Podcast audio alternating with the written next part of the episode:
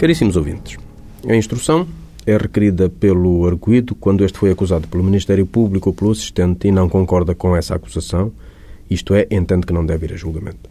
Desse requerimento devem constar as razões, de facto e de direito, porque entende que não deve ser submetido a julgamento, as diligências de prova que quer que o juiz realize e as provas que ele próprio quer juntar. É requerida pelo assistente quando este não concorda com a decisão do Ministério Público de não acusar o arguído de determinados factos.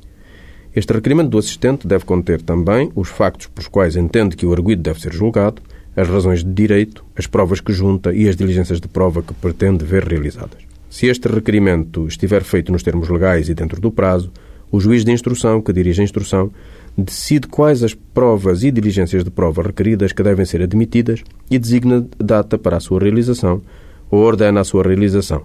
O juiz de instrução pode indeferir todos os atos de instrução que entenda não interessarem para o apuramento da verdade ou servirem para atrasar o processo. Normalmente, indefere os atos requeridos que sejam a mera repetição de outros já realizados durante o inquérito.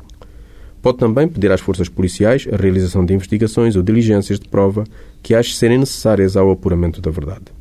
Além disso, não está sujeito aos atos pedidos por quem requeriu a instrução, podendo ordenar a realização de outros não requeridos que se mostrem necessários. Realizadas todas as diligências que reporte necessárias, o juiz designa data para o debate instrutório. Este destina-se a permitir uma discussão, de forma oral, perante o juiz, sobre se durante a instrução e o inquérito se recolheram provas e elementos de direito que tornem mais provável a condenação do arguido em julgamento do que a sua absolvição.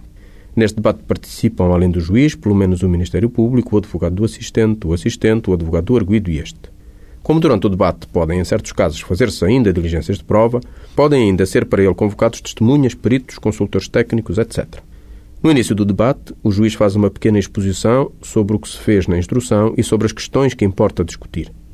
Depois, o Ministério Público e os advogados podem requerer a produção de provas suplementares. Se o juiz as admitir, elas são logo produzidas. Por fim, o Ministério Público, o advogado do assistente e o advogado do arguído têm a oportunidade de dizer como pensam que o juiz deve decidir e porquê. Fim do debate. Se o juiz estiver preparado, pode ditar logo a sua decisão de levar o arguído a julgamento, ou não. Ou marcar a sua leitura para uma outra data.